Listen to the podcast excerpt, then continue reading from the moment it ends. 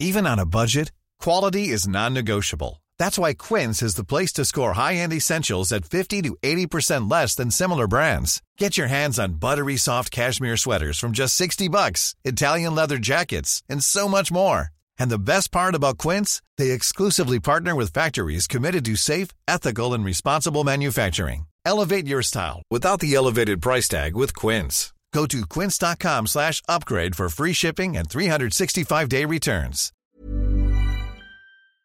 Se van acercando las vacaciones y si tienes un bebé en casa, seguro que te preocupa cómo organizar sus comidas durante los viajes, los días de playa o las salidas a la montaña. Una opción cómoda y muy socorrida son los potitos de Nutriben, porque saben cuánto te preocupa dar a tu bebé tarritos nutritivos y con todas las garantías. Los potitos se preparan aquí en España con los mejores ingredientes, como frutas, verduras, carnes o pescados, y solo emplean aceite de oliva virgen extra.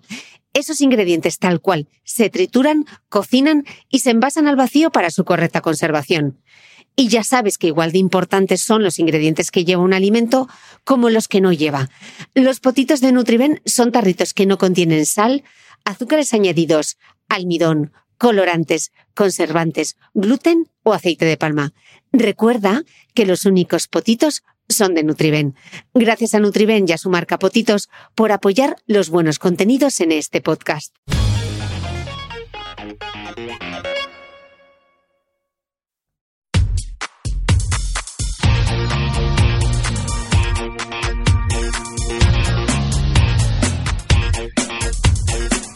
Hola, soy Cristina Mitre, periodista y autora del blog de Beauty Mail. Bienvenidos a mi podcast, donde todas las semanas charlaré con los mejores expertos de la cosmética, la nutrición, el fitness y el bienestar, para que te sientas bien y te veas mejor.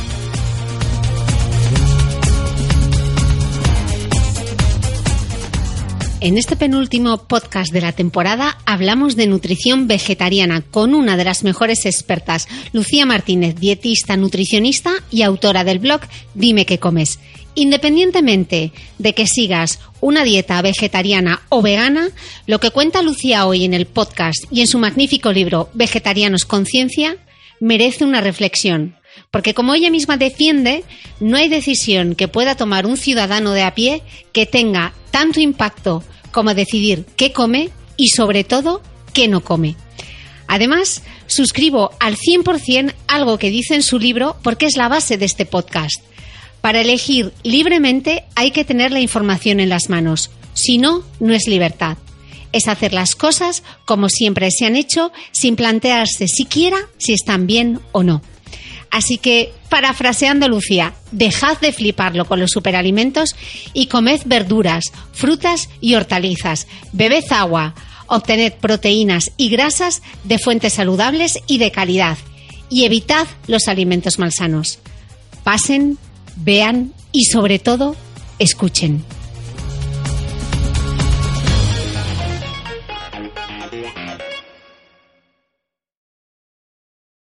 Bienvenidos todos a un nuevo capítulo del podcast. No os imagináis lo contenta que estoy. No estoy en Madrid, estoy en Valencia, que ya sabéis que es eh, junto a Gijón mi segunda ciudad favorita, que yo creo que en una de estas me van a hacer fallera de lo mucho que vengo. Y además he venido a alguien a quien aprecio muchísimo. Eh, tengo hoy conmigo a Lucía Martínez, eh, dietista, nutricionista, a quien podéis seguir en redes sociales, que seguro que ya la seguís como Dime qué comes. estoy aquí en Valencia, en el centro Aleris, donde ella pasa consulta y tiene un libro espectacular que se titula Vegetarianos Conciencia. Vaya por la octava edición. Y os tengo que decir que seáis vegetarianos o no, este podcast es de escucha obligatoria y su libro debería ser de lectura obligatoria, obligatoria también. Así que, Lucía, bienvenida al podcast. Qué ilusión tenerte hoy. Muchas gracias, Cristina, y gracias a ti por venir hasta aquí. Ya sabes que estás siempre invitada a todos los aleris que tengamos y a hablar con todo nuestro equipo que siempre están súper ilusionados cada vez que vienen. Bueno, yo os tengo que decir que yo conocí a Lucía a través de la magia de Google. Estaba buscando algo sobre bebidas vegetales o algo sobre el calcio y de repente me encontré con su blog y creo que de una sentada me leí todas las, todas las entradas del blog y me encantó. Me encantó por una cosa, que es que Lucía no se anda con chiquitas, o sea, no tiene pelos en la lengua y dice las cosas como son. Tal cual, o sea, aquí no hay paños calientes. Entonces, bueno, yo creo que podéis encontrar muchísima información. En su blog no es estrictamente vegetariano, sino que es de dietética y nutrición en general, pero por supuesto que hay entradas dedicadas a la dieta vegetariana. Y su libro, como os digo, es algo más que dieta vegetariana. Pero bueno, vamos a empezar por el principio. Yo me he subrayado una frase del libro que me gusta mucho, porque tú dices, no hay decisión que pueda tomar un ciudadano de a pie que tenga tanto impacto como decidir qué come y sobre todo qué no come. O sea, al final alimentarse es un acto político. Es totalmente un acto político. Evidentemente la alimentación tiene varias vertientes. Lo podemos ver desde un punto de vista estrictamente nutricional, pero mm, eso sería muy reduccionista. Fijarse solo en el punto de vista nutricional es como estar obviando un montón de cosas que rodean a la alimentación. Obviar todas esas vertientes en principio parece un poco de la técnica del avestruz, ¿no? De bueno, yo meto la cabeza aquí, no quiero saber nada. En verdad, la producción de alimentos tiene impacto social, tiene impacto medioambiental, tiene impacto político, tiene impacto en la economía y, evidentemente, impacto en nuestra salud. Em, tú ponte a pensar, Cristina, ¿tú hay algo en que compres más veces que comida? No ya en el súper, sino saliendo a comer, a desayunar por ahí, sales que un café. Mm, salvo gente muy concreta que no sé, tenga vicios muy caros, ¿vale? El resto, compras comida cada día o la consumes porque ya la has comprado. Eh, al hacer esa elección, el dinero que tú te gastas en eso, estás eligiendo qué tipo de alimento quieres, qué tipo de producto, cómo quieres que se produzca, dónde, cómo quieres que sea tratada la gente que produce ese alimento, cómo quieres que las compañías se comporten respecto a sociedades muchas veces que están en inferioridad de condiciones en, en relación a nosotros porque están en países más pobres y demás. ¿Cómo quieres que se trate a esos animales que se crían para consumo? Todo eso tú lo votas al comprar la comida. Por tanto, es un acto político para mí más importante que el voto cada cuatro años, que al final luego hacen con lo que les A la vista está de todo, ¿no? no vamos a entrar en ese tema. Corramos un tupido velo. Claro, pero esto no solamente tiene que ver eh, con la ganadería o con la pesca, ¿no? O sea, tiene que ver con muchísimas más otras cosas. La proximidad, ¿no? Que hablas del consumo de fruta de temporada, eh, mayor consumo de legumbres, ¿no? Cuéntanos un poco, más allá de la carne y el pescado. A, un nivel puramente de tener un poco de conciencia, usando el, juego de palabras del título del libro, el comprar local y de temporada debería ser un must para todos, o sea, debería ser un fondo de armario mm. de la dieta de cualquiera, independientemente que sea vegetariano, que no lo sea, eh, da igual el consumo local de entrada va a hacer que consumamos alimentos que están en su mejor momento, con lo cual van a estar más ricos. Eh, además van a ser más baratos porque se habrán producido sin necesidad de tenerlos en un invernadero, sin traerlos de la otra parte del mundo, etcétera. Eh, además vamos a estar estimulando la agricultura de nuestra zona. Si podemos, a pequeños agricultores, em, promocionando a lo mejor variedades autóctonas. ¿Sabes? Por ejemplo, pues hay variedades de tomates que en el súper prácticamente no los encuentras porque no son rentables, pero igual los puedes encontrar en un mercado porque hay un agricultor que los produce, eh, ayudando a la biodiversidad, etcétera. Y además haciendo que tu impacto eh, medioambiental sea mucho más bajo porque son productos de proximidad que no ha habido que traer en un avión o en un barco de la otra punta del mundo que probablemente tengan menos intermediarios, con lo cual el agricultor probablemente reciba una cantidad más justa. Entonces, eh, local y de temporada para mí es mucho más importante, por ejemplo, que compra ecológico o compra bio, porque tenemos, yo qué sé, kiwi seco de Nueva Zelanda. ¿Qué tiene eso de ecológico? Un kiwi que ha venido refrigerado en un barco mm. cruzándose el Pacífico hasta aquí. O tenemos eh, cocos eco de... La papaya, que un día te puse que había, que había comprado papaya y me papaya, claro. A ver, en la costa, en la costa que tenemos en Málaga y Almería, en la costa tropical se produce papaya. Y, el kiwi en Asturias. Y el kiwi en Asturias y en, y en Galicia. Es decir, realmente fruta que no tengamos en España, pues ya las supertropicales más raras o la piña, el coco, esas no. Pero ¿necesitas consumir habitualmente piña? Mm. Mm, no lo necesitas. Otra cosa es que te guste, tengas el capricho, pero realmente hay caprichos que yo creo que podríamos controlar un poquitín más. Vale, y entonces ahora yo te voy a decir, claro, Lucía, es que eso suena fenomenal, pero es que yo no puedo ir a un mercado porque no tengo un mercado cerca de mi casa. ¿Qué opciones hay para poder comprar? Eh, es que creo que a veces eh, hacer la compra se convierte como en una odisea, ¿no? Muchas veces sí, pero porque yo creo que nos ponemos demasiadas presiones. Realmente sería muy fácil hacer la compra si compráramos muy pocos productos envasados y nos dedicáramos a la materia prima. Es verdad que los mercados suelen tener un horario de mañana, que no todo el mundo tiene una mano, es verdad. Pero puede ser que en, en tu barrio haya una frutería o dos. ¿Qué barrio no tiene una frutería? Es raro. Eh, incluso hay fruterías en las que puedes hacer el encargo y te lo llevan a casa. Si tú no tienes tiempo en ese momento o que te lo preparan y tú pasas a por él, lo haces por teléfono y pasas a por él, también en los mercados. Em, hay páginas web que te hacen la compra en el mercado, pero creo que solo en las grandes ciudades incluso si tenemos que comprar eso en el súper normal eso, danos algunos trucos. En el supermercado, cómo saber, claro, porque yo igual, tú tienes más controlado cuáles son eh, las frutas de temporada. No, hace falta, el origen no hace falta que lo tengas controlado, porque la ley obliga a etiquetar el origen. Es decir, eh, estamos, Pepinos de no sé dónde te tiene que en poner. la típica frutería de un súper normal y corriente que vas tú ahí con tu guante de plástico y tus bolsas de plástico a cogértelo. Sí. La etiqueta te tiene que poner, pues no sé, manzana, origen, mm, lo que sea, Asturias. Eh, naranja, origen, Sudáfrica. Esto pasa en Valencia. Mm. Naranja, origen, Sudáfrica. ¿Por qué la compráis? Es mi pregunta, pero bueno. Entonces, el origen tiene que venir indicado por ley, no hay problema. Eh, y luego, para saber que está de temporada, en realidad muchas cosas las sabemos. O sea, ¿quién no sabe que está de temporada el melón y la sandía en verano? Mm. O la cereza ahora. O que o han estado las fresas. Eso lo sabemos. Y luego, de cualquier página de internet que hay un montón donde puedes descargar un calendario de frutas y verduras de temporada, el Ministerio de Agricultura tiene uno te lo descargas, te lo imprimes o lo tienes en el ordenador o te lo cuelgas en la nevera y con echarle un ojo cada mes para que no se te pase nada, arregla. Otro de los problemas que hay, yo creo, es la falta de planificación, ¿no?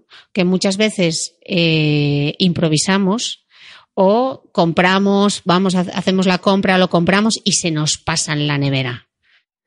Falta de planificación hay en la alimentación y en la vida en general. En general, en la vida en general mucho, pero en la nutrición y en la alimentación yo creo que más, ¿no? ¿Cuántas veces no llegas a casa y dices, ¿y ahora qué hago, no? Y o sea, mira eso, lo coges y se te ha puesto malo. Eh, en realidad creo que implica muy poco esfuerzo el planificar un poquito. No hace falta planificar menús al dedillo con todas las recetas y con todas las verduras que voy a mm. usar. Ahí hay un tip en tu libro que me gusta muchísimo, que tú en lugar de dar ya como el, plato, lo que dices es como la cosa central, ¿no? Eh, eh, azukis o lentejas o tal. Y luego ya a partir de ahí te lo vas haciendo. Si tú te planteas, por ejemplo, que tres veces a la semana vas a comer legumbre, pues tú te apuntas en tu calendario. Lunes, miércoles y viernes, legumbre. Y luego ya verás si comes lenteja, comes garbanzos, si te haces una ensalada, si te haces un potaje, si te haces un falafel. Verdura, en comida y cena tiene que haber verdura, ya está, pero da igual. Si en la cena te comes hoy un tomate aliñado o un calabacín a la plancha, da lo mm. mismo pero que haya verdura. Que haya parte proteica y que haya una buena ración de verdura y hortaliza en cada comida, eso es lo básico. Claro, en el libro tú decías que, que me parece súper interesante que el consejo nutricional es el mismo independientemente de que sea una dieta vegetariana, de que sea una dieta en la que se come pescado y que se come carne. ¿Cuáles son los consejos nutricionales? Que no está de más repetirlos por, mm, aunque ya lo hayamos dicho 150 millones de veces, ¿cuáles son las cinco cosas que deberíamos tener en nuestra cabeza a la hora de eh, alimentarnos? Pues cinco cosas sería eh, la primera, beber agua, sobre todo evitando refrescos, bebidas alcohólicas o limitándolas todo lo que podamos. Agua como bebida principal. La segunda, comer frutas y verduras, cada día y en cantidad y en cada comida. En España, por costumbre cultural, suele ser la verdura en comida y cena y es más habitual que la fruta la pongamos en el desayuno, en el postre o entre horas. Bien, pero vamos, que si alguien quiere merendar eh, un tomate, tampoco hay ningún problema. Pero bueno, dejémoslo en, esa clasificación. Vale, ya tenemos dos. Luego que haya una parte proteica saludable. ¿Cuáles son los alimentos proteicos saludables? Las legumbres que las tenemos muy olvidadas y sus derivados, como puede ser el tofu, la soja texturizada, el tempe, los huevos, los lácteos que sean naturales y sin azucarar, no las natillas, todos esos no los pescados al natural, no las varitas de pescado ni todas ni la esas gula, cosas. ni todo eso. El pescado y mejor si es pescado también de temporada, de pequeño tamaño y pescado con artes que sean lo menos lesivas posibles para el mar, es decir, evitar el pescado, pescado con redes de arrastre que arramblan con todo el fondo marino. Y claro, ¿y cómo sé yo si ese pescado me lo habrán pescado con redes Lo o me- tiene que indicar. En la pescadería tiene que indicar el modo de, de pesca o si es de piscifactoría. Si yo eso lo tengo controlado, lo que es de piscifactoría y lo que es del propio mar lo tengo controlado, pero lo de las redes no me había fijado eso. Hay un, un post eh, Sí. de Aitor. Ah, pondré el link de todo lo que diga Lucía, pondré el link de todo. que Si pones pescado sostenible Aitor Sánchez en Google, yo creo que te tiene que salir Vale. y ahí lo explica, ¿vale? Cómo lo puedes saber y cómo comprar pescado más sostenible. Ante la duda, no lo compres porque no murió nadie todavía por no comer pescado. y nos quedaría la otra fuente proteica que serían la carne, que también elegiríamos carnes naturales. Con naturales me refiero a que no sea carne procesada. Carne procesada serían eh, todo tipo de embutidos, incluido el jamón y el jamón york, salazones, etcétera. Sino a carne eh, tal como estaba en el animal. Puede ser el animal entero, por ejemplo, si es un pollo lo podemos comprar entero. La o un pechuga de cacho- pollo. O un cacho de él, como Sí. puede ser, pues no sé, un filete de ternera o de lo que sea. A Lucía solo le falta decir un cachu, porque le sale el acento asturiano. Pero, pero porque yo no tengo acento asturiano, pero es por tu culpa. Te lo he pegado. Es, es porque me, me copio de ti. Me pasa lo mismo cuando hablo con mi padre, pero yo en mi vida normal. Ya, es que no de aquí va- va- vamos a salir con les madreñes, sidra después de esta conversación. bueno, eh, ¿cuál sería? Yo leía tu libro y estaba diciendo, "So- si es que realmente yo casi que soy... cuasi- Hemos dicho tres, nos ah, faltan nos dos. faltan dos, perdón que te estaba Claro. interrumpiendo. Otros dos, venga. Ya tenemos ¿El agua? el agua, las verduras y las frutas, la fuente proteica. ¿Qué nos falta? Fuentes de grasa saludable. En España, lo más lógico, aceite de oliva virgen extra. ¿Dónde vamos nosotros comprando aceite de coco? Que me lo explique alguien. O sea, eso sí que es insostenible, absurdo. Tenemos una de las grasas eh, más saludables a nivel mundial que nos envidia la gente y estamos comprando aceite de Y coco. además bastante más barato que cuando te vas a Estados Unidos, que el, el- el litro de aceite de oliva... te vale fortuna. Sí, Es, o sea, es totalmente una locura. Que no es que el aceite de coco virgen sea poco saludable, pero tiene sentido que lo consuman pues en el trópico, no aquí. Pues aceite de oliva virgen extra, frutos secos, que también nos olvidamos muchos, aguacate, y para la gente que coma pescado, el pescado azul de pequeño tamaño, que es el menos contaminado, sardina, boquerón, caballa, ese tipo de pescado. Y la última que nos falta sería reducir al máximo los alimentos ultraprocesados, que son aquellos alimentos, alimentos por decir algo, aquellos productos que nos ofrece la industria alimentaria en los que tú no reconoces a ningún alimento, ¿vale? Si yo te doy una magdalena, tú sabes de qué está hecho, pero tú ahí no ves ni la leche, ni el huevo, ni el trigo, no lo identificas, ¿no? Pues son productos en los que no identificamos ningún alimento, que además vienen envasados, tienen una larga duración y tienen eh, los grandes males de la alimentación actual, que sería contener harinas refinadas o grandes cantidades de azúcar en cualquiera de sus versiones o grasas de mala calidad, pueden ser grasas trans, palma refinada, aceites de semillas refinados y harinas refinadas o todos a la vez que también pasa. Eso sería un poco lo que llamaríamos alimentos ultraprocesados. Ahí estaría toda la bollería, panes blancos mm, precocinados, tipo pizzas precocinadas, lasañas, em, croquetas, empanadillas, todas estas cosas, salsas, postres lácteos, yogures de sabor, helados, em, embutidos, fiambres, todo este tipo de cosas, lo mínimo, mínimo, mínimo, mínimo posible. Y todo lo que podamos, alimentos sin envasar y materia prima. Claro, porque tú dices que eh, o, mencionabas en el libro que nunca hay como un término medio, ¿no? Ni un o sea, realmente lo que se debería hacer es no consumirlo directamente. Eh, ahí podríamos entrar en el debate de la divulgación, que es yo qué mensaje tengo que dar, el de por un poco no pasa nada o hay que comer todo con moderación o mejor no lo comas. Yo como sanitaria el mensaje que tengo que darte es, Cristina, mejor que no lo comas y luego tú verás. Mm. Porque ¿sabes qué pasa? Que vas a comer igual. Porque no te va a quedar otra. No hace falta que yo te dé mi beneplácito para que comas galletas. Mm. Que se lo demos a la población general porque lo van a comer igual. Igual que no te digo, eh, Cristina, porque fumes un cigarro al mes no pasa nada. ¿Cuál es el mensaje? No fumes. Si luego quieres fumar, tú verás. Pues con esto es lo mismo. El mensaje por parte de los divulgadores sanitarios tiene que ser claro e inequívoco, porque en el otro lado tenemos a la industria alimentaria muy poderosa dándote un montón de mensajes al día en anuncios de la tele, en revistas, en marquesinas, en el súper con todos los, los paquetes súper coloridos, súper tal. Em, jugamos en mucha desventaja. Mm. Las veces que tenemos un micro delante no podemos andarnos con tonterías. Mm. No va a morir nadie por hacerme caso y dejar de comer, no sé, mm, pizza congelada, ¿verdad?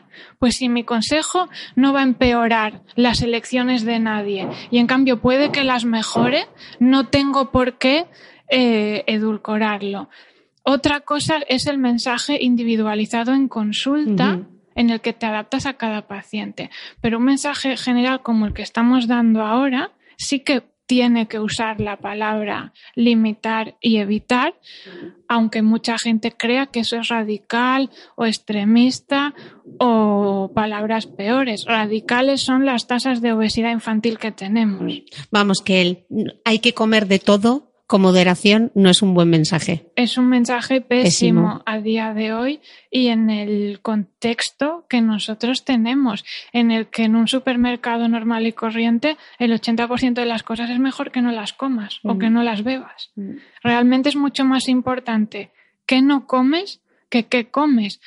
En el momento en el que tú aprendas a saber lo que no, lo que te queda es que sí. Mm. Y es que hay muchas más cosas que no es que la cantidad de referencias de productos que puede tener hoy en día un súper de barrio es estratosférica.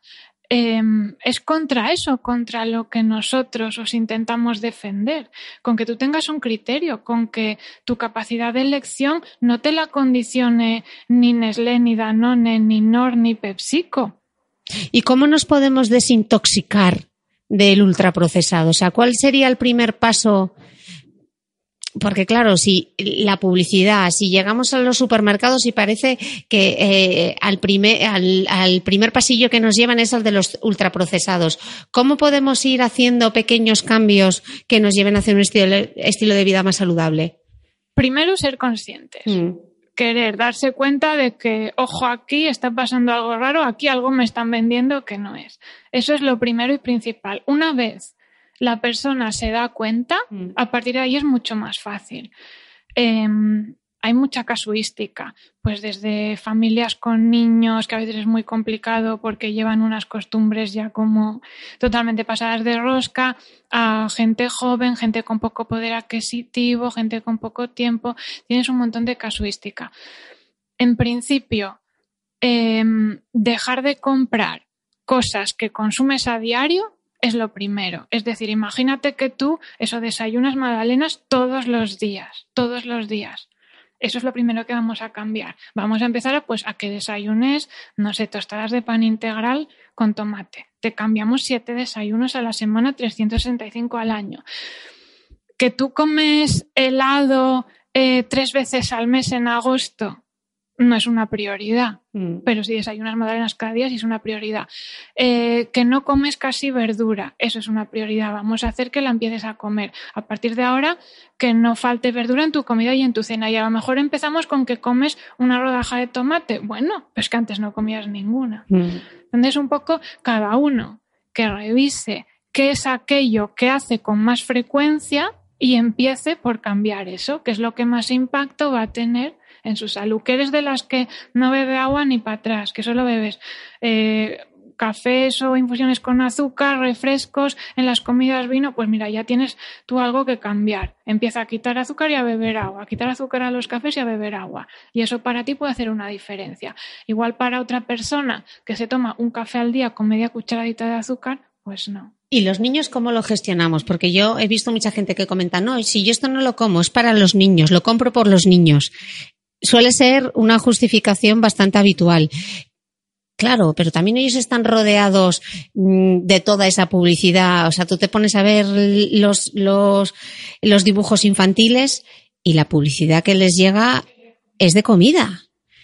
Y luego van al colegio y están rodeados de que aunque tú hagas el esfuerzo por meterles la naranja en el tupper, cuando lleguen allí lo que la realidad que se van a encontrar es muy diferente, ¿no? Entonces, ¿Qué consejos les podemos dar a esos padres que les preocupan y no saben muy bien cómo gestionarlo? Pues ahí habría que actuar a, varios frentes. A nivel familiar, eh, primero actúa sobre lo que tú tienes control. Tú no controlas lo que dan por la tele ni lo que se va a encontrar tu hijo por ahí, pero lo que hay en la nevera de tu casa sí lo controlas tú. Pues empecemos por eso, que en casa no haya alimentos insanos. Vamos a comprar más fruta, vamos a comprar frutos secos, vamos a comprar pan integral, vamos a comprar más verduras, todo eso, que esté en casa. Que llega el niño a merendar, podemos darle opciones y que elijan niños mayores que, que, puedan elegir.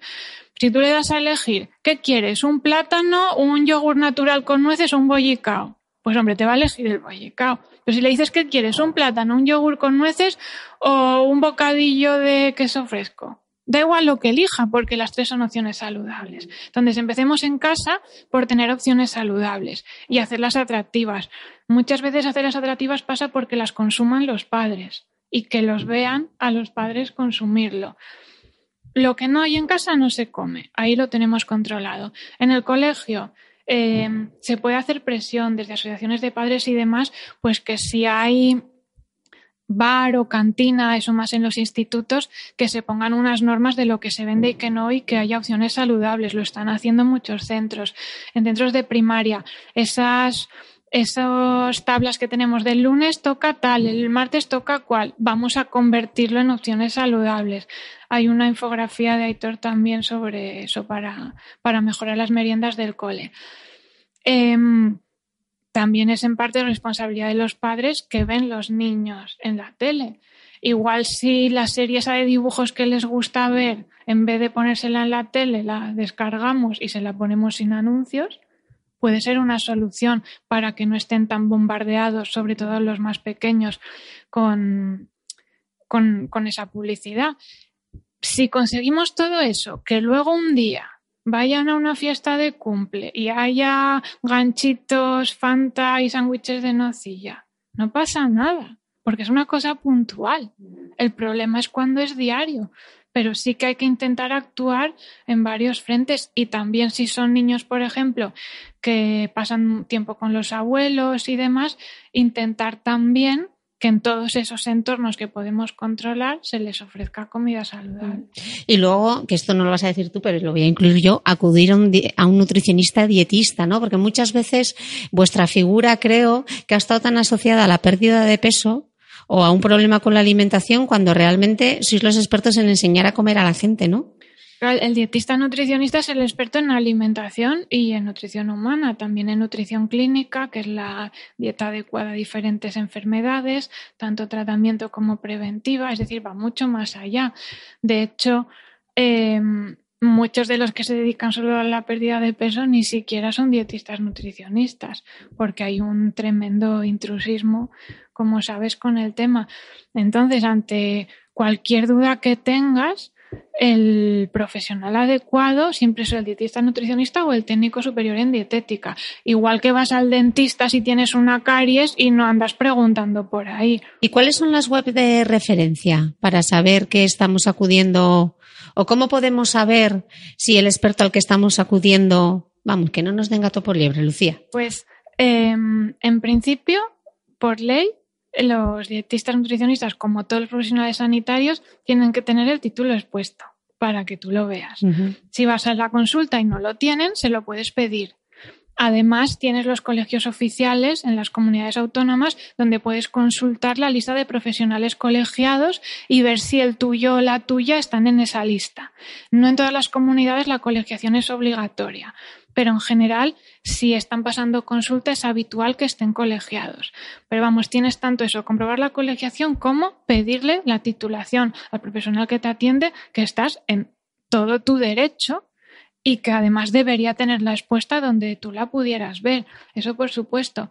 Y si te das cuenta de que es una persona que está ejerciendo sin un título que lo autorice, lo suyo sería avisar a Sanidad de que eso está sucediendo para que no le pase a más personas.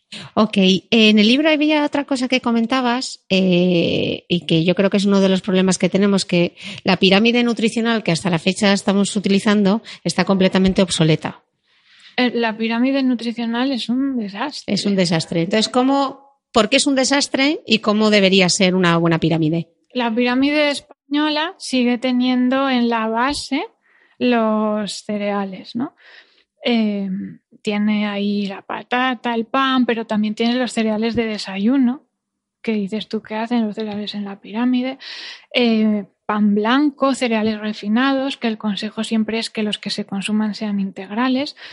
Esa base no debería de existir. De hecho, podemos fijarnos en la pirámide australiana y verás que tiene una base súper colorida de frutas, verduras, etc. Eh, luego en la pirámide española aparecen los ultraprocesados de los que estamos hablando, aparece el embutido, aparecen los cereales de desayuno, em, aparecen lácteos que no queda muy claro que eso sea un yogur natural. ¿Qué hace eso en la pirámide? Los alimentos no saludables no deben aparecer en una guía de alimentación saludable, que es lo que es la pirámide. Por lo que te decía antes, porque ya los van a consumir igual. Pero no contentos con eso, es que en la pirámide española aparece el alcohol, aparece el vino. ¿Cómo es posible que metamos el vino, el bebidas alcohólicas en la pirámide? La explicación eh, es primero que es una pirámide muy condicionada por la industria alimentaria que participa en su elaboración y eh, elaborada por eh, organizaciones que no son las que deberían, no son organizaciones formadas por dietistas nutricionistas eh, y organizaciones que tienen unos grandes conflictos de interés con esa industria. Si alguien quiere buscar una guía de alimentación rápida, visual, que le sirva y que realmente esté bien, puede poner en Google el plato de Harvard y ahí le sale. Mm, y Boticaria, Boticaria nos habló de él y también lo hablamos en otro episodio con Victoria Lozada, así que os dejaré todos los links para que pues lo veáis pues súper visual. Claro, lo escucháis ahí y ahí lo tenéis. Está en castellano, en catalán y en vasco además. Esa es una buena guía alimentaria. Hazles el resumen de qué es el plato de Harvard es un dibujo como pues si fuera un plato como su propio nombre indica y nos indica que en nuestra alimentación la mitad tienen que ser frutas y verduras ¿Os acordáis que lo hemos dicho antes? También nos enseña cuáles son las proteínas saludables y nos las pone más o menos en un cuartito del plato, cuáles son los alimentos ricos en hidratos de carbono saludables, y ahí están los integrales, las patatas, etcétera. También nos pone que tenemos que beber agua, nos pone las grasas saludables, entre las que está el aceite de oliva, y también nos dice, eh, con un muñequito de un señor corriendo, que tenemos que mantenernos activos. Y es un resumen, pues perfecto. Mm. Otra cosa que comentas que me parece muy interesante eh, es que lo que hay que fijarse es la calidad del alimento y no tanto en la cantidad, ¿no? Que yo creo que hasta la fecha siempre era como, hay que tomar 200 gramos de no sé qué, 150, olvidémonos de eso. Olvidémonos de eso, claro. Salvo en patologías concretas, que por motivo de salud hay que controlar algunos alimentos, ¿vale? Hablamos de personas sanas, no de personas con un problema de salud que llevarían un consejo aparte. La población sana eh, no tiene que estar preocupándose de eso. De hecho, a nosotros, a nosotros digo, a los dietas nutricionistas, nos da mucha rabia esas dietas en las que tú ves 122 gramos de lechuga con 100 gramos de tomate, que tú dices, ¿qué necesidad? Realmente, ¿qué más me da a mí, aunque, aunque sea una dieta de pérdida de peso, ¿eh? ¿qué más me da a mí que comas 120 gramos de lechuga que 300? Me da igual. La diferencia es nada. Es mucho más importante lo que venimos comentando, que elijas bien. Si tú eliges bien, es mucho más difícil que te pases comiendo, porque estás eligiendo primero alimentos saciantes. Hemos dicho la, base frutas y verduras, que son ricas en fibra y en agua. Em, legumbres, lo mismo. Eh, estamos quitándote de en medio todos aquellos alimentos que son muy palatables, porque son muy ricos en sal y en azúcar y te apetece mucho comerlos y que además son muy fáciles de comer, ¿no? Tú imagínate eh, un donut que es una cosa dulce, blandita. Tú te puedes comer 2.000 calorías en donuts, en un pispas. En un pispas, mm. son cuatro donuts prácticamente. Cómetelos en manzanas. Claro, eso es lo que quería que, que, insistieses, porque tú en el libro hablas de calorías vacías. O sea, ese tipo de alimentos que el tipo de calorías que nos aportan son elevadas y además no tienen ningún tipo de nutriente, ¿no? No, no traen nada de interés, lo único que te aportan es energía incluso aunque tú quieras hacer una ingesta eh, que te aporte sobre todo energía, pues en caso de deportistas de élite y demás con altas demandas, sigue sin ser una buena elección, porque tenemos alimentos saludables muy densos energéticamente, como puede ser un fruto seco o una, una crema de fruto seco o un aceite de oliva, ¿no? Entonces, tú imagínate que, que tu dieta es un videojuego, ¿no? Entonces tú tienes que llenar barritas, tienes que llenar tu barrita de proteínas de calidad. Tu barritas, pues imagínate barritas ahí con todas tus vitaminas y minerales que tú tienes que llenar cada día. Tu barrita de agua, tu barrita de la fibra. Cuando tú te comes el donut, solo se llena una barrita, que es la de las calorías. El resto no se rellenan. Se rellenan barritas malas, de las que debería rellenar casi en negativo. Azúcar, demás. En cambio, si tú en vez de un donut, imagínate que lo cambias por comerte eh, un plátano con un puñado de nueces, llenas menos la barrita de las calorías y empiezas a llenar las otras barritas. Llenas barrita de fibra, llenas tu barrita pues de calcio si son almendras, llenas tu barrita de un montón de minerales. ¿Qué te interesa más para llegar al final de la pantalla? Mm. No comer esos alimentos que solo te llenan una de las barras que no es la interesante. Ya, Lucía, pues que los frutos secos engordan. No. Ahí también. Poned frutos secos, Julio Basulto en, en Google, que os van a salir varios, o no varios artículos que a ver. Engordar, engorda todo, menos el agua. Em, pero sí que hay alimentos que favorecen más la ganancia de peso que otros. Y los frutos secos no favorecen en gran medida la ganancia de peso. Primero, por su alto poder saciante. Segundo, porque contienen fibra, además. Y tercero, porque tienen una importante parte no digerible, que la expulsamos en heces. Cuando se hacen estudios de intervención, y se añaden frutos secos a la dieta de, la, de personas que estamos controlando para ese estudio, no suben de peso. Entonces, em, eso de quitar los frutos secos o de dietas en las que a veces vemos dos almendras. Mira, yo para comer dos almendras prefiero no comer ninguna. Claro, no hace falta.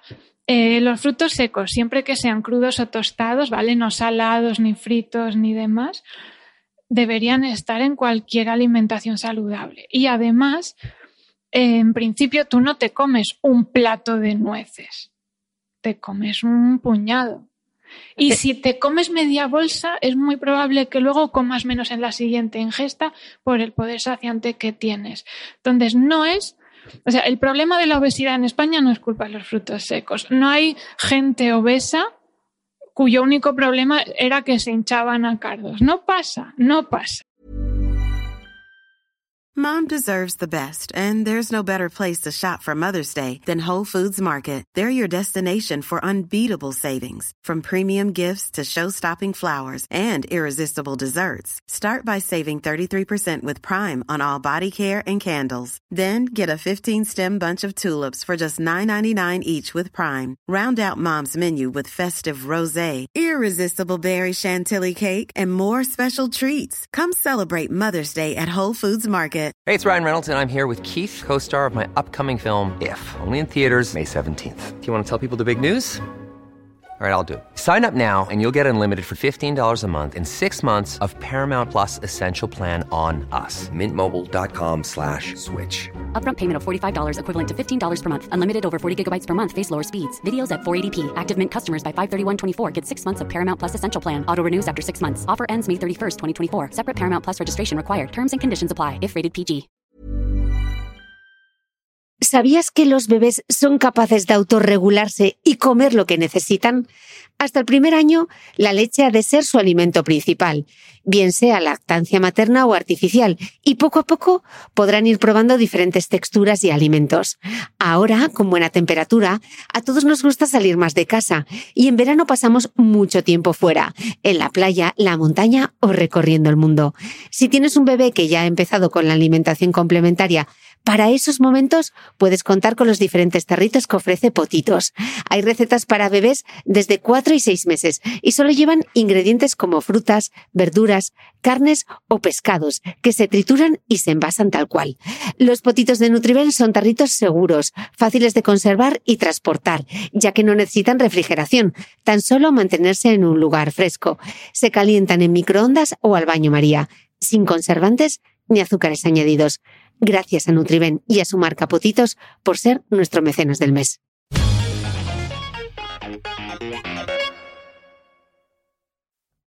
Bueno, yo me doy una palmadita en la espalda porque venía leyendo el libro de, Lucía y tiene un, capítulo específico o un epígrafe específico para los que estamos todo el día arrastrando maleta por los aeropuertos. Y uno de los trucos que yo utilizo para no comerme la bazofia que te dan en los aeropuertos es llevar siempre fruta y una bolsita de frutos secos. Incluso en los aeropuertos, si te metes en una cadena que seguro que le espanta Lucía, que es el Starbucks, te venden incluso las bolsitas de frutos secos. Y una manzana la podemos llevar sea, yo creo que es adelantarse un poco. Eh, ser, previsores y saber el ambiente que tienes.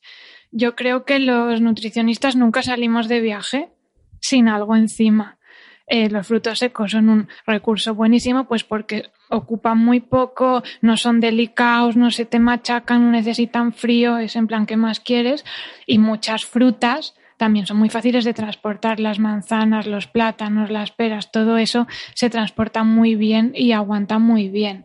Y tenemos más cosas que podemos llevarnos. Si somos un poco más em, e instafooders, así de Instagram, podemos hacernos barritas con fruta desecada y frutos Yo he hecho las tuyas y las tuyas estaban muy bien, tus barritas. Pues las, las, podéis encontrar en el blog. Pero la fruta desecada también es muy buena opción. Llevarnos pasas, orejones, ciruelas secas, higos secos, que también lo mismo no ocupan nada.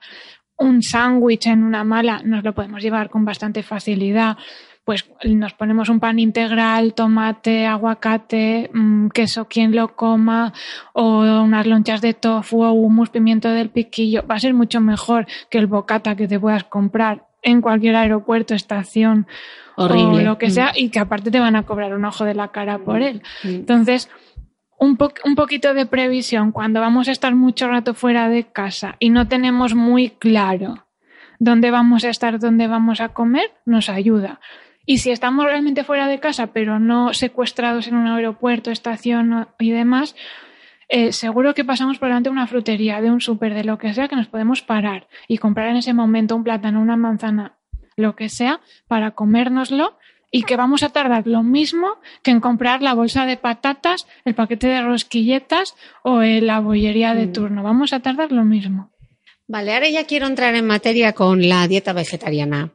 Y una de las cosas que yo quería hablar contigo y que me gusta mucho que haces hincapié en el libro, que es que ser vegetariano no es más saludable que otra opción. Depende de qué opción. Y lo que pasa es que ser vegetariano sin más no podemos saber si es saludable o no, porque la dieta vegetariana puede ser un auténtico desastre o puede ser una dieta muy bien organizada y un auténtico desastre más ahora que cada vez tenemos más oferta de ultraprocesados con etiqueta vegana. Que se está, yo creo que una de las cosas que está pasando con, con la dieta vegana es que les está pasando lo mismo que, que, van a vaciar de contenido la palabra natural, ¿no? Porque ahora te encuentras fiambre vegano. Sí, y, salchichas, y salchichas hamburguesas. Todo, en, en super de barrio que todos tenemos en mente, tienes ahora cuatro tipos de hamburguesas vegetarianas, seitan, salchichas, embutido, lo que quieras. ¿Qué estamos haciendo? Eh, pues la industria alimentaria ha detectado ahí un nicho. un nicho de mercado, un target y ahí que van. Y como además el resto de la población identifica eso como saludable, es decir, tú ves unas salchichas veganas que son primer ingrediente agua, segundo ingrediente aceite de girasol, y esto está pasando, y mucha gente las ve, ve la V, ve unas florecitas dibujadas y cree que está comprando prácticamente acelgas. Y se lo llevan pensando que es una opción mucho más saludable. Mm. Eh, y no lo es. Entonces podemos organizar una dieta vegana eh, llena de dulces y productos ultraprocesados, cereales refinados, aceites de mala calidad, que al fin y al cabo todo eso es vegano, y que sea una dieta desastrosa, o podemos organizar una dieta vegetariana perfectamente saludable. Exactamente lo mismo nos pasa con una dieta tradicional. Una dieta tradicional puede ser un auténtico desastre o puede ser perfectamente saludable. Con lo cual, si hablamos solo de salud, lo que importa no es el tipo de dieta, sino cómo la articulamos, qué alimentos elegimos meter en ella. Eso es lo importante. Em, y recordar siempre que la dieta vegetariana tiene una parte muy importante de, sobre todo la vegana, de posicionamiento político, de posicionamiento ético y demás que mm, tampoco se nos tiene que olvidar aunque no sea el tema. Vamos a aclarar un poco el concepto porque seguro que hay quien dice, ah, vegetariano, pero ¿puedo comer pescado si soy vegetariano? O, ¿y qué pasa con los huevos? Y entonces el vegano, que es diferente. Explícanos un poco qué es un vegetariano, qué es un vegano, qué se puede comer si puedes comer huevos, no puedes comer huevos, puedes comer pescado evitamos usar la palabra poder porque poder en poder puedes hacer lo que quieras. Podemos, ¿no? Es una elección personal, entonces eligen no, no comerlo. Eh, el vegetariano, así sin más, en principio los englobaría a todos, al ovo lacto, al vegano, etcétera. Eso según la definición de la International Vegetarian Union, ¿vale? Porque hay gente que discrepa pero en principio los englobaría a todos. Y no me quiero ir a la RAE porque son unos machistas y no los quiero citar. Entonces, paso de ellos. Pero la International Vegetarian nos dice que es una dieta compuesta por alimentos eh, de origen vegetal con o sin lácteos, huevos y miel. El con o sin ya nos dice que los engloba a todos. Si queremos concretar, tendríamos a los ovolato vegetarianos que consumen huevos y lácteos, a los o vegetarianos o lacto vegetarianos que solo consumen o huevos o lácteos. Y luego tendríamos a los vegetarianos estrictos que no consumen ningún alimento de origen animal, es decir, ni huevos ni lácteos, ni miel. Ni miel. En los ovolato vegetarianos lo de la miel queda un poco, hay un vacío legal. Depende de cada mm. persona. Lo suyo es que le preguntes a la persona concreta si la vas a invitar a casa o si es tu paciente. Y el término vegano eh, realmente va un poco más allá de la dieta. Es decir, una persona vegana lleva una alimentación vegetariana estricta. Si es además vegano, se le presupone eh, un posicionamiento eh, político o ético concreto en el que también está en contra de la explotación de, de los animales para consumo, también para ropa, para cosméticos, etcétera, eh, y bueno, un poco más de implicación en ese tema. Es decir, se puede ser vegetariano estricto y no ser vegano, pero no se puede ser vegano y no ser vegetariano estricto. Pasa que por temas de economía del lenguaje y demás, usamos muchas veces el término vegano simplemente para referirnos a la dieta, pero está bien saber la diferencia. Ok. ¿Y por qué deberíamos eh, optar por una dieta así? ¿Por qué tú defiendes una nutrición vegetariana?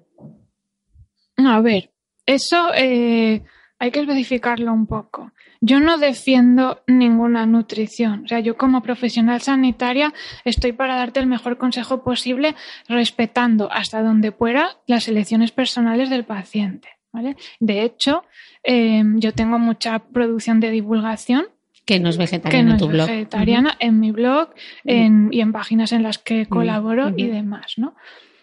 Eh, mi posición sobre la dieta vegetariana es política, con lo cual no entra dentro de mi ámbito profesional. Mi posicionamiento es político exactamente igual que el partido al que yo decida votar o no y demás, que no influye en mi consejo sanitario, ¿vale? Mm, pero sí que puede influir en qué políticas de alimentación creo yo que se deberían implantar para que nos entendamos. Pero ¿qué pasa?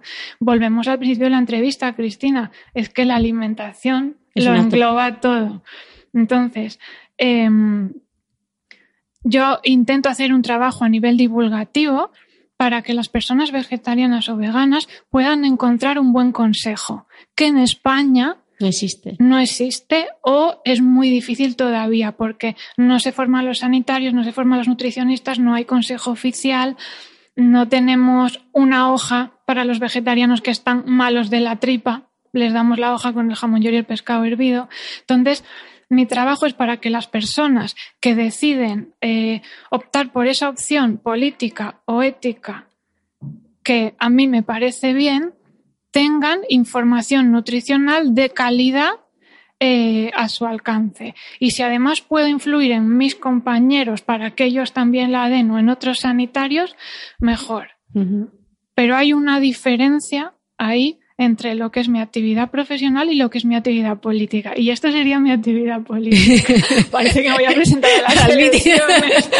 Veremos a Lucía haciendo campaña. Pero bueno, yo creo que se... Se entiende. Por eso muchas veces yo tengo problemas de que me acusan de incoherente desde las mismas bases veganas o de vega light mm. también. Em, y sí, es verdad que a mí a veces la ética y la dietética no me coinciden pero aun cuando me pasa, yo doy el consejo que, tengo que dar. Hace un ratito te estaba hablando del pescado azul de pequeño tamaño como fuente mm, de mm. grasa saludable y hemos enumerado también las carnes que son saludables y las que no. Y, yo no defiendo su consumo. Mm. Pero bueno, el que sea totalmente y 100% coherente en su vida, que tire la primera piedra. Yo tengo incoherencias, las asumo y las trabajo cada día. Como el 95 y si no el 100% de la población. Entonces, una cosa, a ver, yo me planteo, y seguro que muchas de las personas que nos están escuchando también. Yo leo tu libro, te sigo, y casi eh, sigo a pies juntillas muchas de las cosas que, que recomiendas, ¿no? Y de los consejos nutricionales que has dicho. Actividad física, bebo agua, el te diría que el 85% de lo que compro lo compro en un mercado. Y así estás de estupendo. Fruta, verdura, eh, soy fan de la olla express como tú, eh, consumo mucha legumbre. Y hay muchas veces que me he planteado eh, dar el paso hacia una dieta vegetariana. pero me entra mucho la duda con la proteína. Y yo creo que esa es una duda que debe tener mucha gente a la hora de le damos tanta importancia a la proteína y más los que hacemos deporte, que ¿cómo hacemos para incluir una proteína que no sea un pescado o que no sea una carne? Esa es una duda muy habitual, ¿no? Em, de entrada hay que decir, Cristina, que tú en concreto no eres población general. Mm. ¿Vale? Porque por la actividad física que tú haces y que debemos todos hacer, no, no podemos considerarte población general, sino que serías una deportista y tú necesitarías un consejo más específico, más adaptado a ti, ¿vale? Tú y cualquiera pues que desarrolle una actividad deportiva al nivel que la desarrollas tú. Ahí mi compañera Paloma Quintana, que la podéis encontrar como Nutrición con Q, es la estrella, ¿vale? Yo en deportiva, justito. Pero, eh, primero, Em, calma con la proteína. No hay desnutrición proteica en vegetarianos del primer mundo. No existe. Es un problema que no tenemos. Ya nos estamos preocupando por un fantasma. ¿Puede haber vegetarianos con desnutrición proteica? Pues claro. Igual que hay omnívoros con desnutrición proteica, pues porque a lo mejor tienen un TCA, porque a lo mejor están sufriendo un, Un proceso, trastorno de- un trastorno de la conducta alimentaria, porque están sufriendo un proceso oncológico, porque tienen eh, cualquier otra enfermedad, porque viven en un país en el que prácticamente no tienen acceso a alimento. Pero el problema son todas esas circunstancias. Igual le pasaría lo mismo si fuera una persona con dieta tradicional, ¿vale? A un vegetariano sano con acceso a alimentos no tiene problemas de desnutrición proteica. Además de las legumbres, tenemos más fuentes eh, proteicas, como son los frutos secos. Los cereales integrales tienen una parte importante de proteína. Eh, es una proteína de más baja calidad que la de las legumbres, pero nos sigue sirviendo. Lo que tenemos que olvidar un poco es todo el mito ese de la proteína completa y la combinación de alimentos y tal. Vale.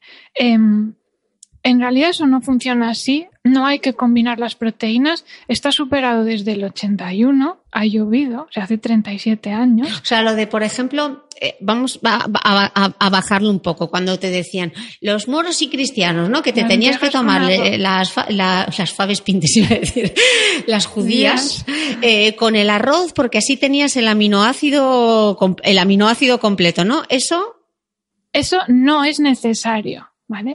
Em, es verdad que hay proteínas vegetales que se complementan entre sí y hay otras que son proteínas completas, que tienen todos los aminoácidos esenciales. Por ejemplo, el garbanzo es proteína completa, no hace falta comer otra más, ¿vale? La soja, el pistacho, la chía tienen proteínas completas.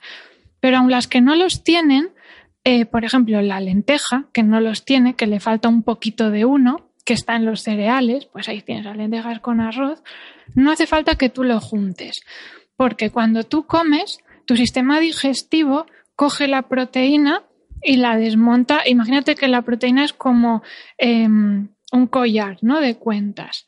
Y tu sistema digestivo lo que hace es saca todas las cuentas las lleva al, al hígado y en el hígado tiene cajoncitos y las ordena por color, ¿vale? Y tú tienes que tener de todos los colores.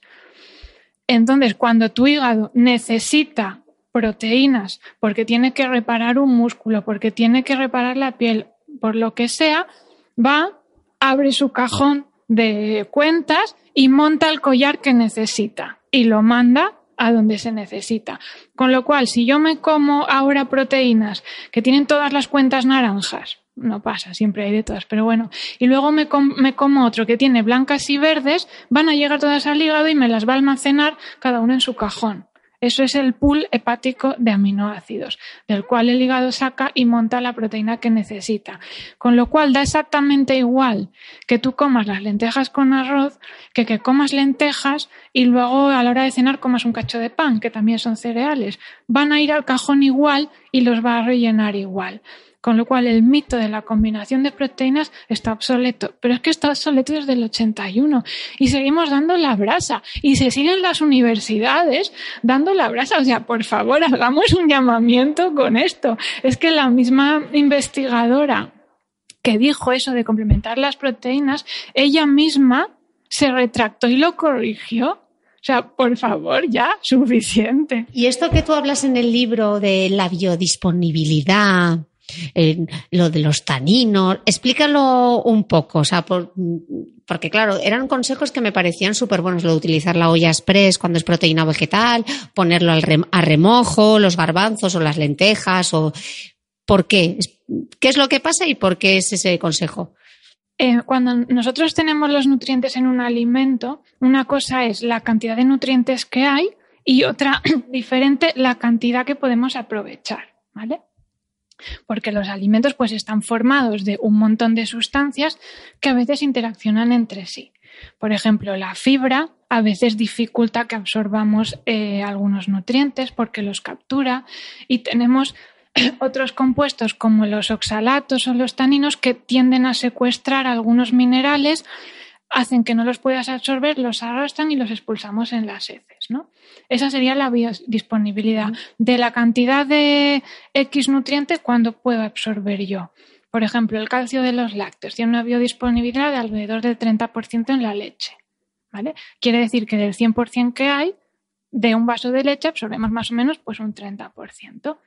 Y digo la leche para que veamos que no son solo los vegetales. Entonces, eh, hay diferentes estrategias que nosotros podemos usar que son mega fáciles para aumentar el porcentaje de absorción. Por ejemplo, eh, tenemos taninos en el té y el café. Vamos a evitar tomarlos justo después de comer, sino esperar un poco o tomarlos a media tarde. Problema resuelto.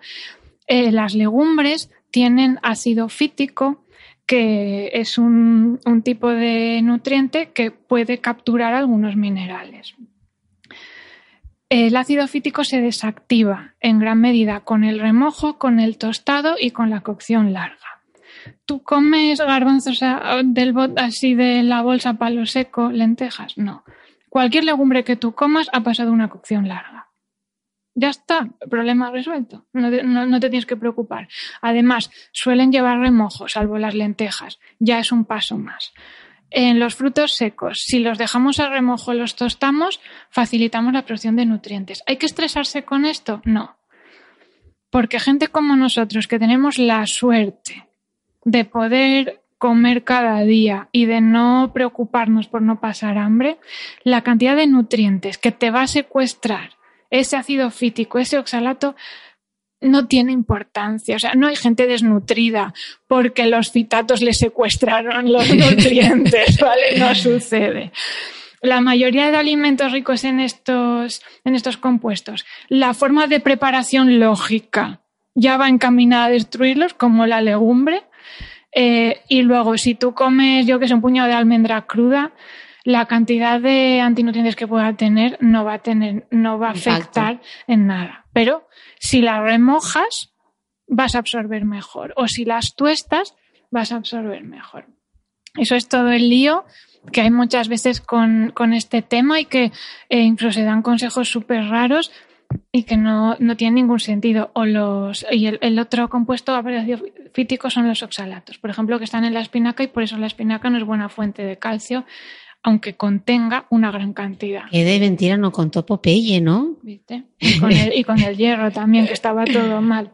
Pero otras hojas verdes sí son buena fuente de calcio. Entonces, eh, la legumbre como fuente proteica.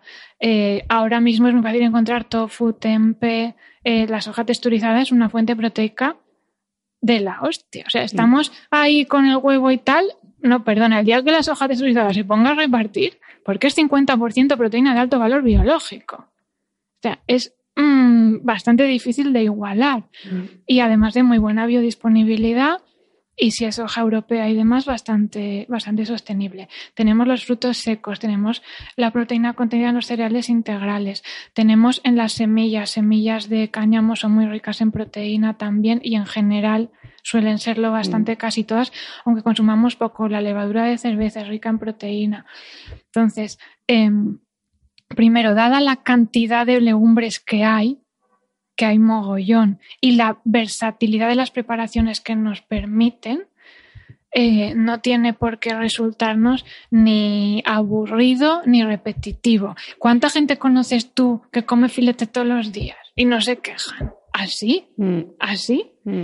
Entonces. Sí, yo al final es que me veo muchas veces repitiendo el mismo patrón, ¿sabes? El plato lleno de verdura, lleno de fruta, de postre, eh, pero llego a la proteína y me bloqueo.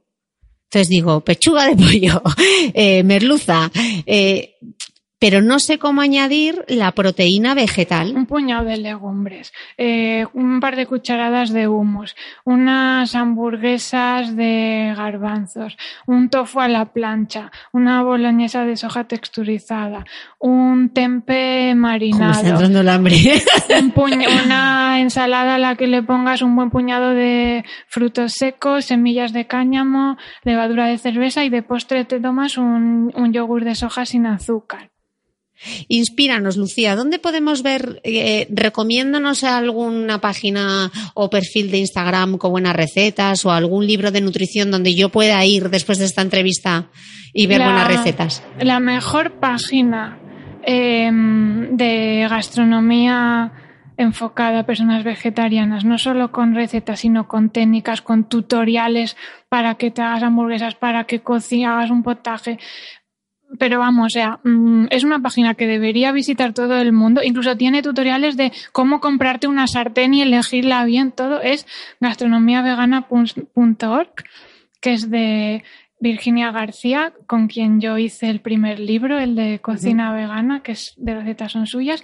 Y luego ella tiene también la web puramente de recetas, que es creativegan.net. Pero es que la web gastronomiavegana.org es Os que pondré todos los links. eh, de verdad, o sea, los tutoriales que tiene ahí Virginia no tienen. Además, te lo dice todo. O sea, hasta revuelve con una cuchara de madera porque con la mano te vas a quemar, ¿sabes? Súper bien explicado, súper detallado. De verdad que te arregla la vida, porque no te da solo la receta, sino que tienes como las técnicas para que cosas que hacer con una berenjena y 15.000, ¿sabes? Entonces, para mí, básica. Y creativegan con las recetas.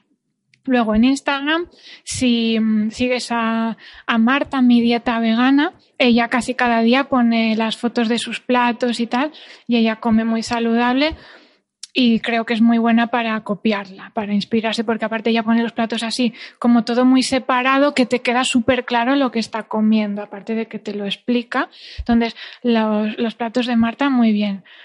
Bueno, mi compi Aitor, que también anda por ahí poniendo todo lo que come. Y yo creo que ahora casi todo lo que pone es vegetariano, o sea que también nos sirve para copiarle. Solo que sí que hace más batiburrillo y muchas veces no te enteras o combina cosas extrañas. Pero bueno, saludable es. Y también. eh, Carlos Ríos, como se me está olvidando, Carlos. eh, no Pero es- bueno, aunque le metiste un poco de caña con una guía que hizo de desayunos, Pero, uy, yo a Carlos le he metido de caña, que es que Carlos y yo fuimos muy enemigos hasta que nos empezamos a querer. Pero aunque bueno, pero si él- eres un poco pero si tú eres muy real fooder como él, sí, claro, lo que Claro, pasa si es que compartís mensaje. Lo que pasa es que lo que lo que ha tenido es muy buen marketing y de repente se ha apropiado de- del término ese, ¿no? Pero vamos, la cuenta o las cuentas de Carlos, que ya no sé ni cuántas tiene, aunque es verdad que no es vegetariano, pero sí que tiene muchos ejemplos de recetas y cosas que sí lo son. Eh, Bueno, yo tengo que decir, voy a hacer aquí un apunte. Y que yo conocí primero a Lucía y luego conocí a Hitor. O sea, fue Lucía quien me descubrió No a mi dieta cojea. no o sea, le digas eso, que lo lleva, lo lleva muy mal. Eso, pues y- que lo sepas, Aitor. Eso y que la gente crea que es el, el mayor que yo. Lo lleva muy mal. Pues Pero fue bueno, Lucía quien me descubrió a Aitor y no de la otra forma. A veces pasa. A veces pasa. Poco, pero pasa. Bueno, creo que ahora ya no. Eso hace un par de años que todavía él no había pegado el. Bueno, doy por supuesto que todos conocéis a Aitor, mi dieta cojea, que yo espero que en algún momento con esa agenda que tiene me dé audiencia y podamos hecho, ponerle en este estuvimos micrófono. A esto de que viniera hoy. Ah. A esto. a- pa- De avisarte, pero al final se nos complicó. Pero bueno, por favor, les puedo pedir a tus com- a la gente que te comenta que si alguien tampoco lo conocía él y a mí sí que lo ponga. que lo el se manifieste, por favor, que se manifieste. Que queremos saber. Vale, entonces ya, hemos, ya me has aclarado que no me va a faltar proteína. Y ahora me va a decir mi madre, pero Cris, ¿cómo vas a dejar de comer carne y el hierro? Vale. Eh, es verdad que la gente que tenemos padres asturianos tenemos un plus de dificultad. ¿vale? Añadido. Añadido que no tienen otros. Yo, por suerte, contrarresto esto con lo que, papá, yo soy nutricionista y tú eres profe de electricidad. ya. ¿vale? Entonces ahí tengo, pero igual a ti, pues te... Ayúdame, ayúdame, Sagradín, escucha. A ver, lo primero que vamos a decir es que, igual que hemos dicho con la proteína, es que la prevalencia de anemia ferropénica en personas vegetarianas es la misma que en población general. Es decir, la población vegetariana no tiene más anemia que la que no. Y aparte, eh, los dos estudios que tenemos, que es uno americano, los dos más potentes, hay mogollón, uno americano y uno australiano, eh, se hicieron ambos con una de las poblaciones eh, más delicadas en el tema, que son mujeres jóvenes en edad fértil, ¿vale? Que es em, una de las poblaciones que más riesgo suele tener de anemia eh, junto con los bebés alrededor del año. Con lo cual, lo primero, puesto que no tienes más riesgo de anemia que el resto de las mujeres por el simple hecho de ser vegetariana, que te preocupes no al lugar. ¿Eso quiere decir que no puedas tener anemia? Claro que la puedes tener como cualquier otra persona. Mm, porque tengas menstruaciones muy abundantes, que suele ser típico. En tu caso, pues ya sabes la triada de la deportista. También puede pasar también porque haya una dilución en la sangre, bueno, cosas así chungas de... De, eso lo hemos hablado en un podcast anterior que lo tenéis del proyecto Iron Fem, donde hablamos eh, de la anemia en todas sus vertientes, así que... Pues ahí lo escucháis porque las mujeres deportistas tienen unas consideraciones especiales en este tema que son diferentes a la, a, a la población general o puedes tener anemia porque tengas una mala absorción, un sangrado digestivo, lo que sea. En cualquier caso, de lo que habrá que preocuparse es de solucionar ese problema que te está causando la anemia. Em, de hecho, el consejo nutricional actualizado para la anemia no pasa por recomendar carne. De hecho, em, la anemia ferropénica es el déficit nutricional más común en países industrializados, que son los que más carne consumen. Una anemia se remonta siempre con suplementos porque es muy difícil de remontar con alimentación y aunque bebas sangre, que sería como el mito de la y comas hígado cuatro veces al día.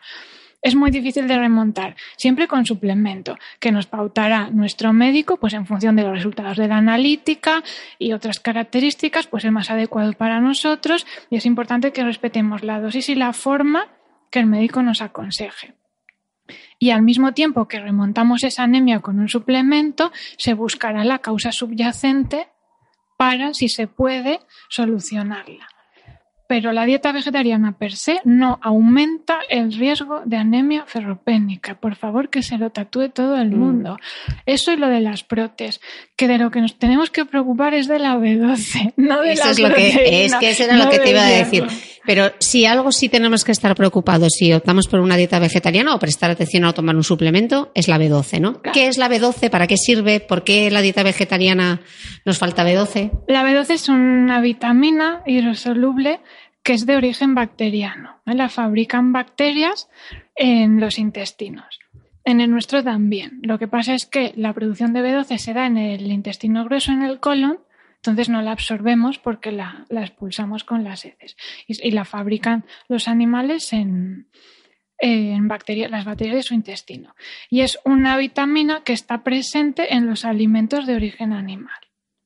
En los alimentos de origen vegetal está presente en algunos, pero es una forma química de B12 un poco distinta que no podemos aprovechar. ¿Vale? No nos sirve para nuestro cuerpo. Es como una, una B12 de serie B, que no nos sirve.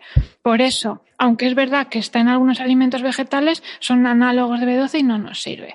Hay alguna B12 activa en algas y demás, pero como a nivel práctico no nos sirve para nada, pues no voy a entrar mucho ahí. Entonces, las personas que son veganas vegetarianas estrictas deberían tomar la B12 en un suplemento o en alimentos enriquecidos.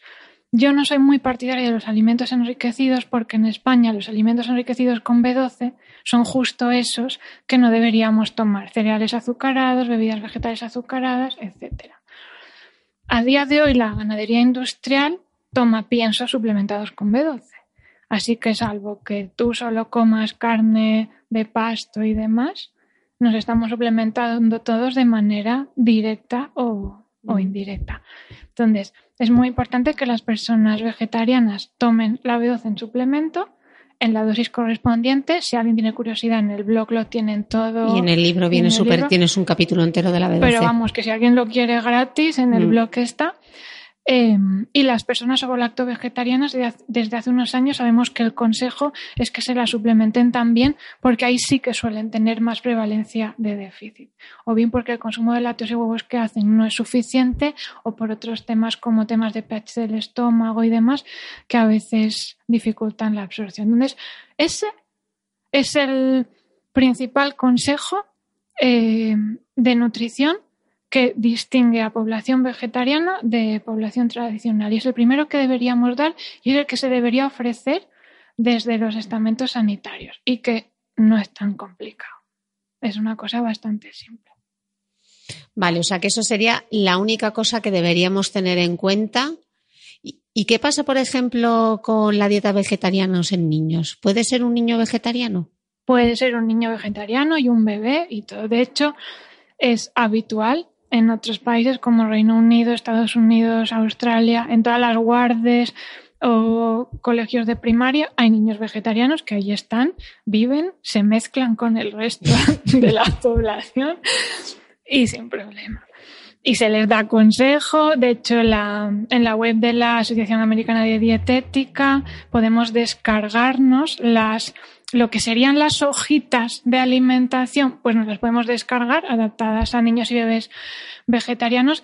Obviamente, eh, bueno, están en inglés y Mm. obviamente están culturalmente adaptadas a sus costumbres, ¿no? Por ejemplo, nosotros no desayunamos alubias, pero haciéndole un poco de adaptación cultural más que nada, eh, la podemos adaptar. Mm. Y el mismo posicionamiento de dietas vegetarianas de la American Dietetic Association lo dice en el Astra, que es adecuada para todas las etapas de la vida, así como los dietistas de Canadá, los australianos, nuestros vecinos portugueses, Mm. tienen un posicionamiento, Reino Unido, Bueno, es que nosotros no tenemos dietita- dietista, nutricionista en la salud pública, o sea, no puedes pasar consulta.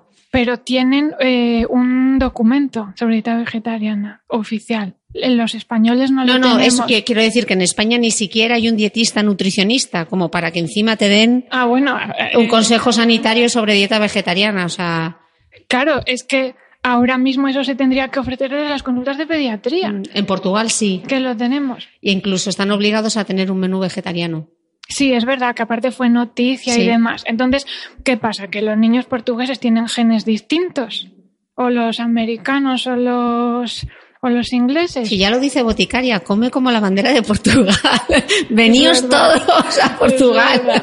Entonces, em, la alimentación de un niño vegetariano es la misma que la de cualquier otro niño que coma una alimentación saludable, con un suple de B12 y con unas fuentes proteicas que son un poco distintas. En vez de carne y pescado o huevo, le damos legumbres, derivados, tofu, frutos secos. Se le pueden dar frutos secos en crema si es un niño pequeñito y demás. Em, justo terminamos ayer una infografía para niños vegetarianos que hemos hecho sobre todo con la ayuda de Melisa, de Melisa Gómez, que es nuestra nutripediátrica, y a ver si la subimos a redes esta semana. Ah, vale, y me pasas el link y lo subimos aquí al, al post. Ay, a mí ha habido una cosa que me has, que me has hundido en la miseria. El tema de las algas. Yo que me estaba aficionando, que me encanta la alga wakame, eh, las algas con pepino, que te vi a ti una receta Ay, además no, con vinagre de arroz que está espectacular. Y ahora me dices que tenga cuidado con las algas en el libro. Porque ver, las algas, eh, lo que pasa es que algunas son extremadamente ricas en yodo. Entonces, el problema eh, sobre todo es una persona, te imaginas una persona en la meseta que no comió algas en su vida y de repente se aficiona y empieza a comer cuatro veces a la semana una buena ración de algas y su tiroides se vuelve del revés. Porque muchas de ellas tienen concentraciones de yodo incluso más de mil veces por encima de la ingesta recomendada. España es una población con bocio endémico, o sea, es una población que en general, si tiene algún problema con el yodo, es precisamente de déficit, que no está adaptada. a En Asturias teníamos mogollón. ingestas. teníamos mogollón de problema con el bocio. Sí, y de hecho Asturias es una de las comunidades que primero impala- implantó la norma de la obligatoriedad Sal de sal yodada en los menús escolares. De hecho, es un consejo de, de sanidad, población general, el uso de sal yodada. Entonces, muchas de esas algas son una bomba de yodo, que si la comes un día no va a pasarte nada, pero un consumo sostenido en una población poco adaptada sí que puede acarrear problemas o eh, despertarlos, porque es realmente em, una cantidad muy, muy elevada. Entonces, la idea es no fliparse con las algas hacer un consumo. No te flipes con, es la frase favorita. No os flipes, dejad de flipar. Un consumo esporádico, no pasa nada, o usarlas más que como ingrediente, como condimento, en plan en cantidades muy pequeñitas. Pero si tú te vas a comer una ensalada de wakame, que yo también soy fan y Aitor también, y siempre digo, eh, joder, no pongas tantas fotos de esto, porque nos van a decir algo. Pues nosotros vamos muchas veces a los japos y eso. Entonces, eh, intenta, por ejemplo, pues un plato grande, pues dejar pasar un par de semanas entre uno y otro y no comerlo pues varias veces a la semana. Vamos, que la ensalada que me la restrinja un poco, sobre todo si además me gusta la sopa miso. En, en la sopa miso muchas veces Em, depende de cómo se haga, pero no lleva tantísima cantidad, lleva más poquito. Pero la ensalada sí que está ahí en todo su esplendor. De todas formas, luego hay mucha variación interindividual. Igual a ti no te causa ningún problema, pero como el consejo es a población general, sí que hay que aconsejar esa precaución en un contexto de una población como la nuestra, incluso Japón que es una población que lleva adaptada a altos consumos de algas y de yodos y demás, y que además eh, no solo está adaptada a un nivel genético de la población, sino que a nivel individual lo, consumen desde pequeños, es una de las poblaciones con más problemas de tiroides. Ellos. Mm. Imagínate que no puedes causar en, España. Eh, llevamos ya una hora y quince aquí hablando y yo estaría otra hora y media hablando con Lucía, pero hay una cosa con la que quiero despedirme porque tenemos una cosa en común que es nuestro amor por el porridge, por las gachas, por las gachas de avena. Y en el libro de Vegetarianos Conciencia de Lucía da unos tips, das unos tips, unos truquitos buenísimos para actualizar la receta del porridge, que era desde, mm, desde ponerle fruta, eh, como cuatro cositas que dabas y el truquito del café. Entonces me gustaría que dieses esas cuatro pinceladas, aunque tenéis 150 millones de pinceladas maravillosas en su libro, de verdad, os dejaré los links a todos, pero Cuéntanos, por, vamos a hacer una apología del porridge. A ver, que yo ahora no me acuerdo exactamente lo que puse en el libro. ¿Por qué nos gusta el porridge? ¿Vale? Pero mm, el, el porridge realmente es una gran alternativa de desayuno.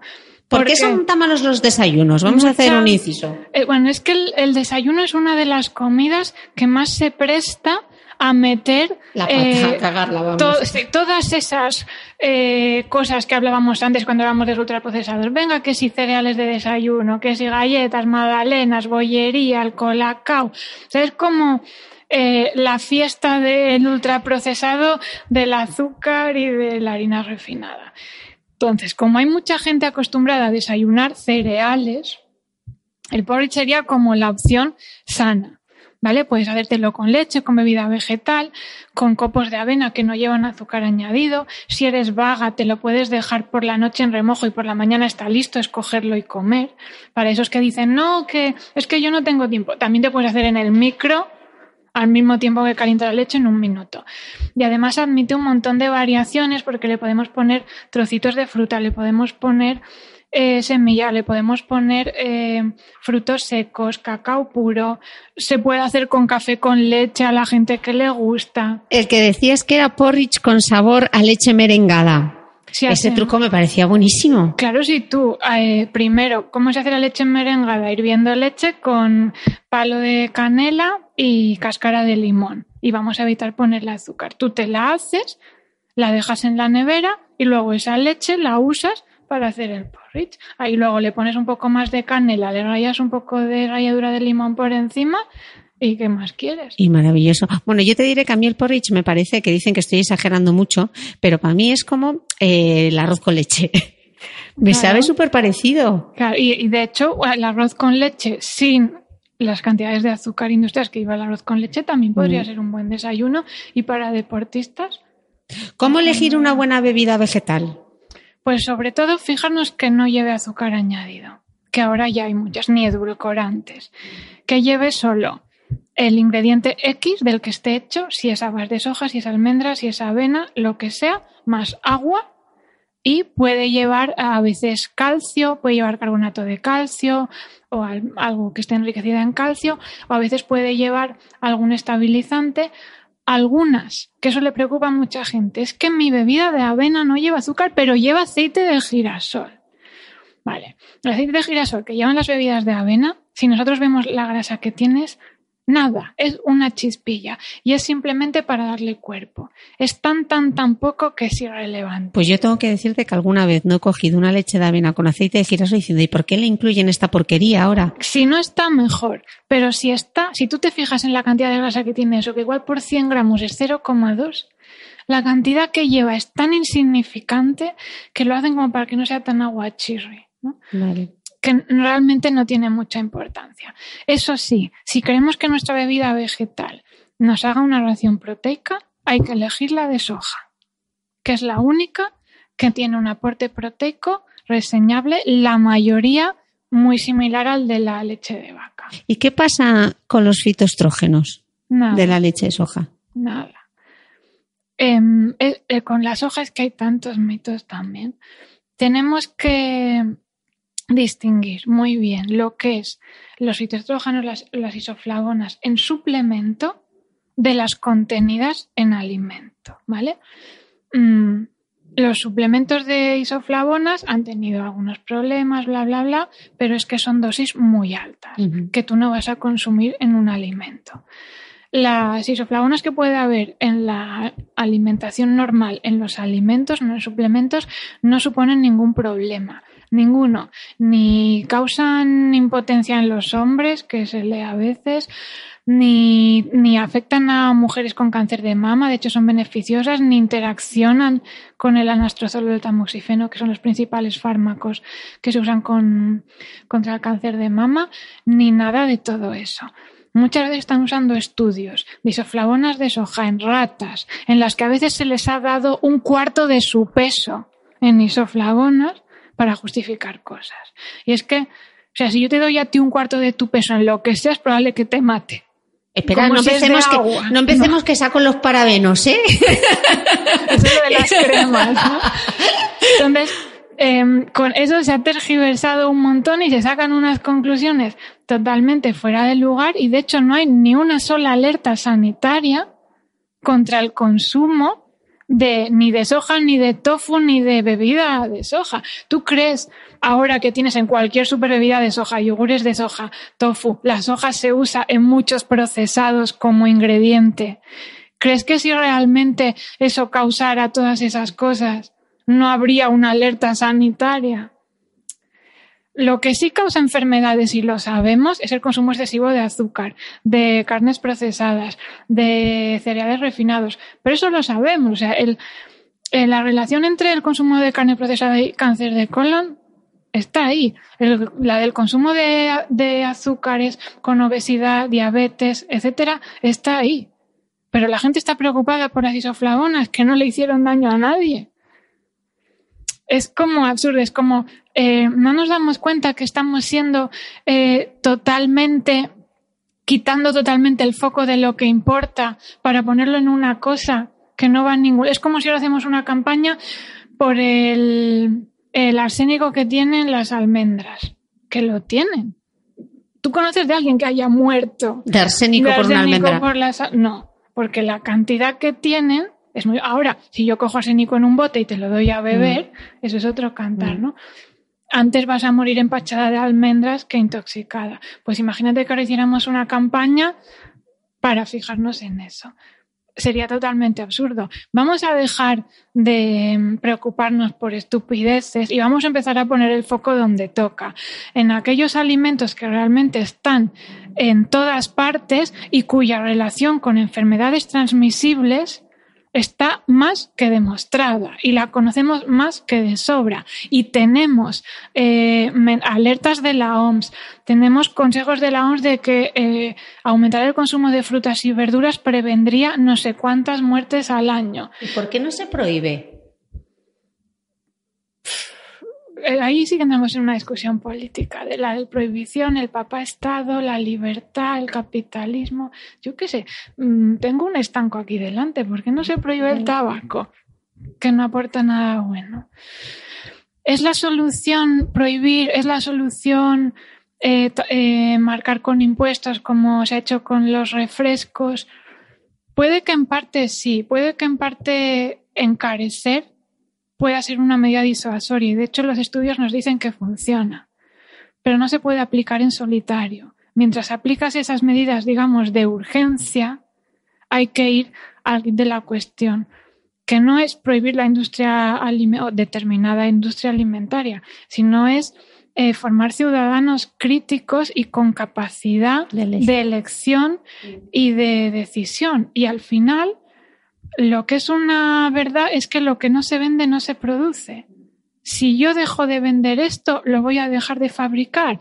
Si tú lo que quieres es mm, otro tipo de comida, yo te la voy a ofrecer. ¿Por qué se estaban ofreciendo tantos productos veganos? Porque se demandan. Mm.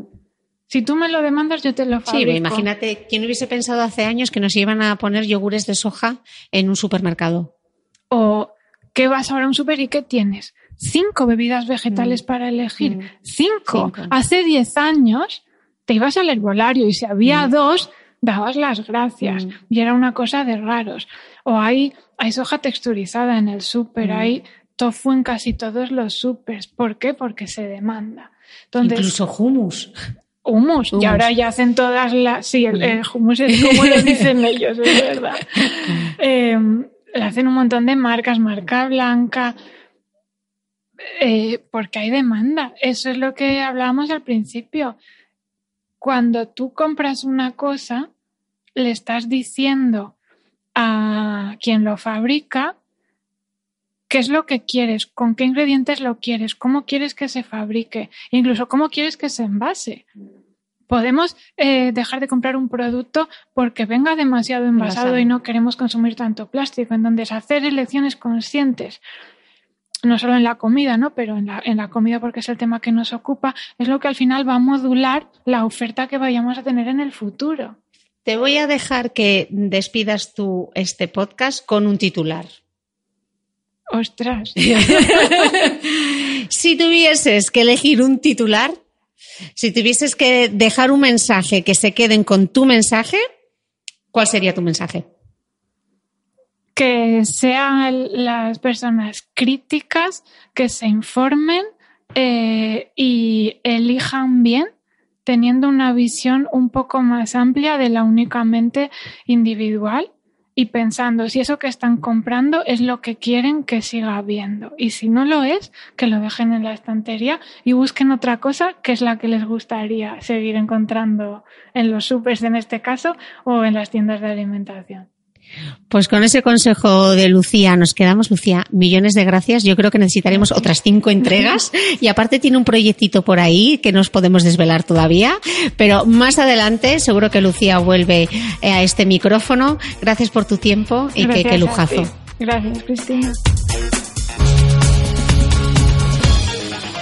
Si te ha gustado este capítulo, no dudes en compartirlo en tus redes sociales.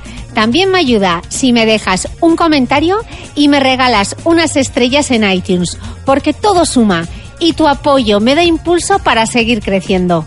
Ya sabes que a diario me puedes seguir en mi blog de beautymail.es y en mi cuenta de Instagram y Facebook, donde me encontrarás como de Beautymail. Hasta el próximo domingo.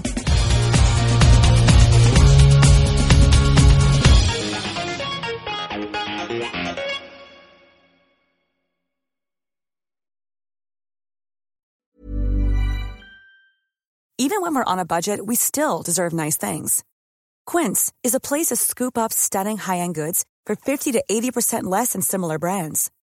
They have buttery soft cashmere sweaters starting at $50, luxurious Italian leather bags, and so much more. Plus, Quince only works with factories that use safe, ethical, and responsible manufacturing. Get the high-end goods you'll love without the high price tag with Quince. Go to quince.com slash style for free shipping and 365-day returns.